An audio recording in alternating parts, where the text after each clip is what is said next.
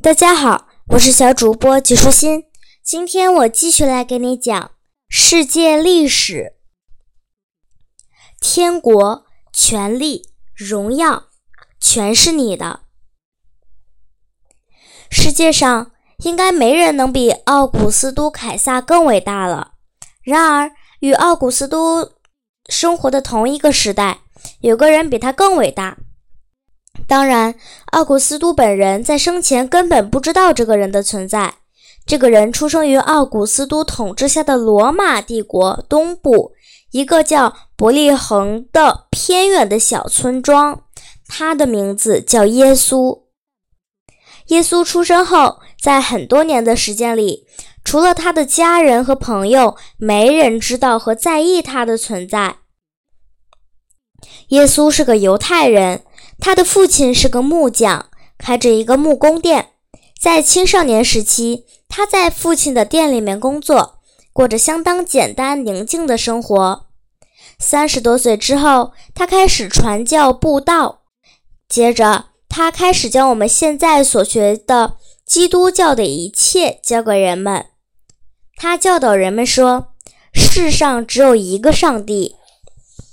他教导人们要互相友爱。要爱邻如己。他用圣经中的黄金法则教导人们，那就是：你想人家怎样对待你，你也要怎样对待别人。也就是我们所说的“己所欲，施于人”。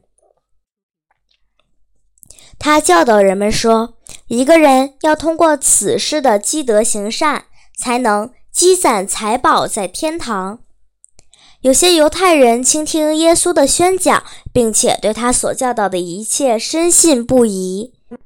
他们对作威作福的罗马人恨之入骨，因此认为耶稣会把他们从罗马人的统治下解放出来。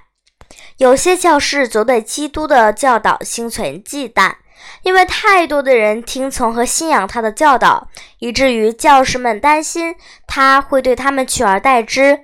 于是，他们密谋要置耶稣于死地。但是，在这个时期，倘若没有所属地区的罗马长官的同意，这些教士们是不能随便将耶稣处死的。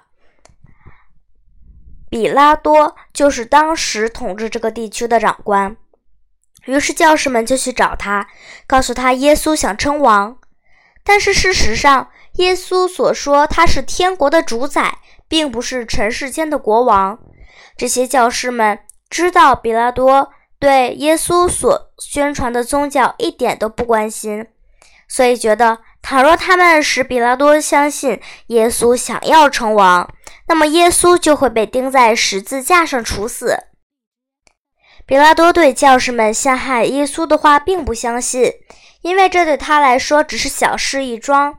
而且当时的罗马帝国内部存在着各种各样的宗教信仰，比如说有人信仰虚幻的邪神，有人信仰太阳、月亮及类似的这些实体。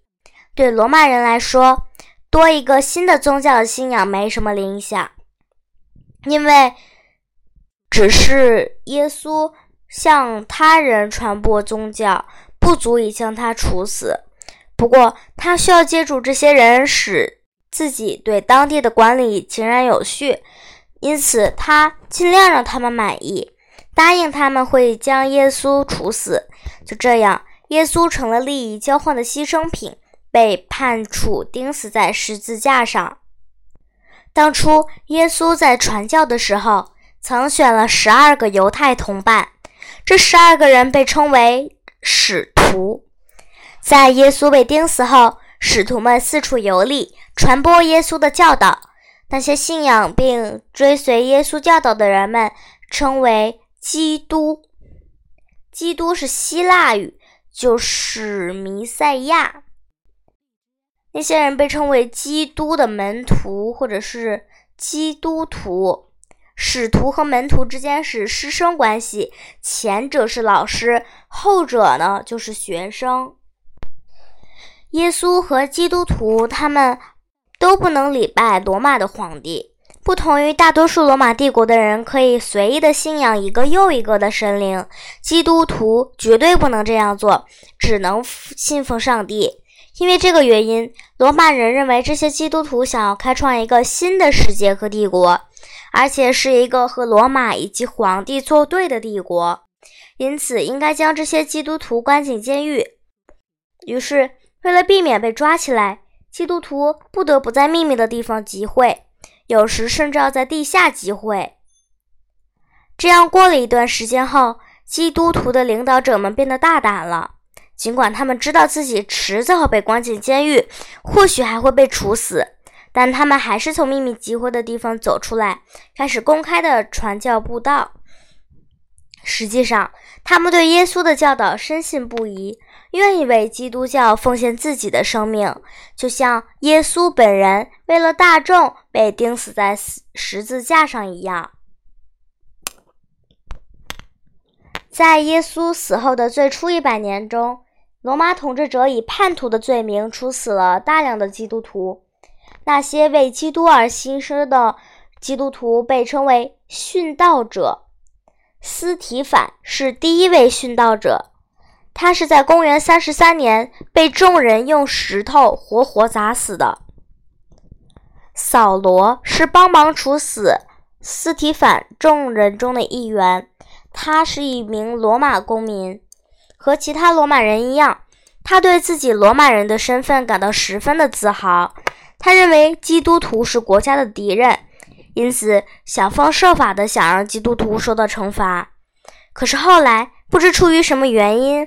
扫罗突然改变了心意，开始信仰他以前敌人们的宗教信仰——基督教来。无论扫罗做什么和信仰什么，他都是全心全意的。尽管他从没见过耶稣基督，后来却成为基督徒的重要成员之一，再后来成为一名使徒。于是，人们用保罗的称呼取代了他之前的扫罗的称呼，而保罗是他的罗马名。保罗竭尽所能的四处传播这种新宗教，其热切的程度和当初反对他一样。后来，他也被罗马统治者宣判死刑。不过，因为保罗是罗马公民。所以，非罗马的法官不能处死罗马人，也不能用钉死十字架这种方式来处决。于是，保罗给罗马皇帝写信上诉，但是他依旧被关进了罗马的监狱，之后被斩首了。如今，人们提到他，称之为圣保罗。彼得也是耶稣的重要使徒之一。耶稣曾对他说。我把天国的钥匙给你。后来，彼得也被关进监狱，被判决钉死在死十字架上。由于耶稣就是这样被钉死的，所以他觉得能和他的主用同一种方式死去是一种很大的荣耀。不过，为了表示对耶稣的尊敬，他要求被钉的时候采取头朝下的姿势。很久以后，在彼得被处死的地方。罗马建成了圣彼得大教堂，那也是世界上最大的教堂。耶稣诞生之前都称为公元前，他诞生之后被称为公元。这样一来，你一定也认为他诞生的时间就是零年了。其实，大约在五百多年后，人们才开始以耶稣诞生的时间来纪年。但是在他们开始纪年的时候，给时间弄错了。后来人们发现，耶稣出生时间应该是公元纪年的四年之前，也就是说，在公元前四年。但是等发现这个错误的时候，想要纠正已经来不及了。今天的内容就是这些啦，小朋友，拜拜。